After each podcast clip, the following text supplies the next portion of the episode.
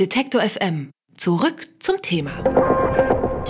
Es gibt so Schlagzeilen, die muss ich zugegebenermaßen zwei oder auch dreimal lesen. Heute ist es wieder mal soweit gewesen und zwar stand da, Flughafenaufsichtsrat berät über Erweiterung für BER. Der geplante neue Berliner Flughafen BER soll also um ein zusätzliches Terminal erweitert werden, obwohl der Flughafen noch nicht einmal ansatzweise fertig ist. Und genauso ist es dann am Ende auch. Denn heute hat der Flughafenchef Engelbert Lüttke-Dahldrup das Projekt Zusatzterminal auch der Öffentlichkeit vorgestellt. Die ohnehin schon komplizierte Lage am Flughafen BER ist damit um eine weitere Anekdote reicher.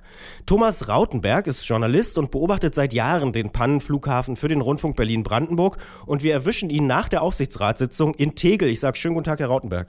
Hallihallo. Dauert denn das Theater um den BER jetzt schon so lange, dass nun der noch nicht mal fertige Flughafen schon zu klein ist? Das kann man so sagen. Das ist alles eine Frage der Mathematik. Äh, er sollte ja äh, 2011 an den Start gehen, dann 2012. Da hätte die Kapazität des BER, also mit knapp 30 Millionen, noch gereicht. Inzwischen haben wir in Berlin aber 34 Millionen Passagiere, die abgefertigt werden müssen. Und wenn man die Kapazität des BER dagegen sieht, also des Hauptterminals BER, dann ist das Ganze bei 22 Millionen.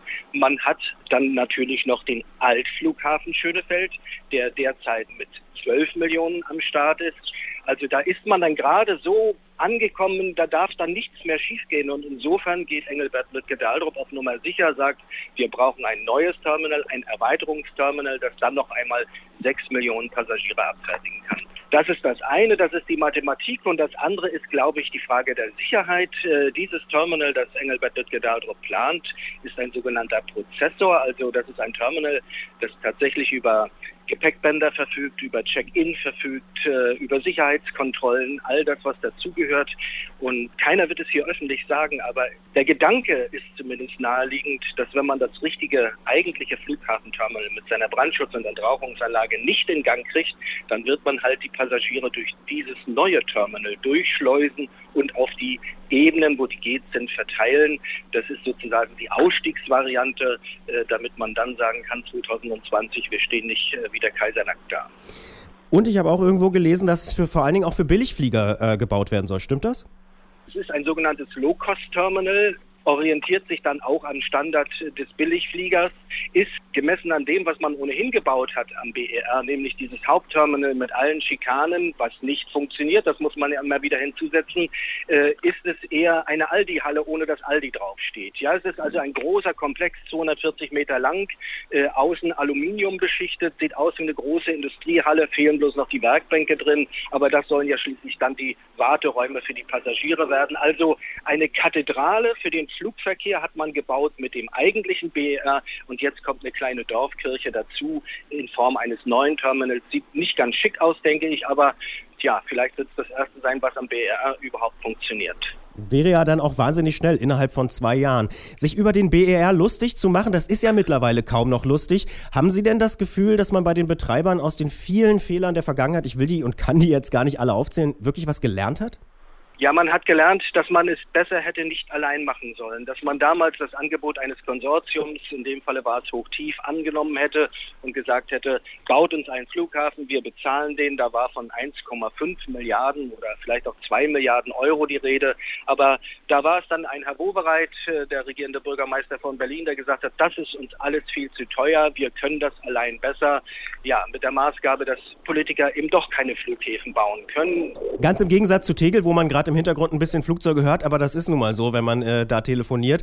Diese, ich sag mal, radikalen Ideen, die es ja auch gab in den vergangenen Monaten und Jahren, also Abriss und Neubau hat man mal diskutiert. Sperrenberg war ja am Anfang auch eine sehr ernsthafte Alternative.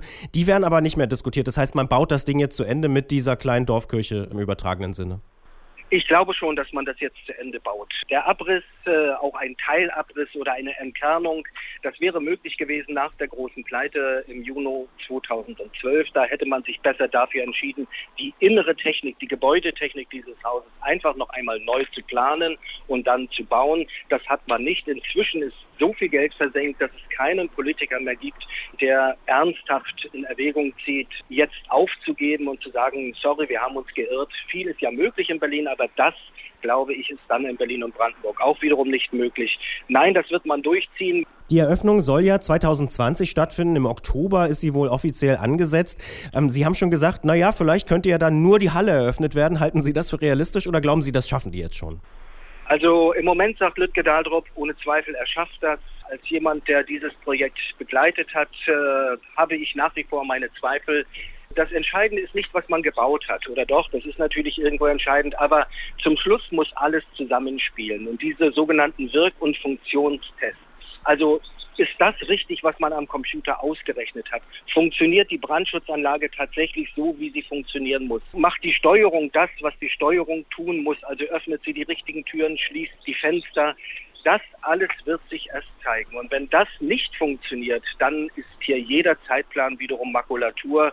Im Moment gibt man hier den Selbstsicheren und sagt bei den Verantwortlichen, das wird schon werden, wir waren noch nie so gut, aber ich habe diese Botschaft äh, so oft gehört in den vergangenen Jahren, allein mir fehlt der Glaube. Der neue Berliner Flughafen BER ist noch nicht fertig, da soll schon ein zusätzliches Terminal gebaut werden. Der Grund, in seiner bisherigen Form ist der BER schon zu klein für die erwarteten Fluggäste. Über diese neuen Pläne und die alten Probleme beim BER habe ich mit Thomas Rautenberg gesprochen. Er ist Journalist und begleitet den Flughafen seit Jahren für den RBB. Wir haben ihn in Tegel erreicht nach der Aufsichtsratssitzung des BER. Ich sage vielen Dank, Herr Rautenberg. Tschüss. Alle Beiträge, Reportagen und Interviews können Sie jederzeit nachhören im Netz auf detektor.fm.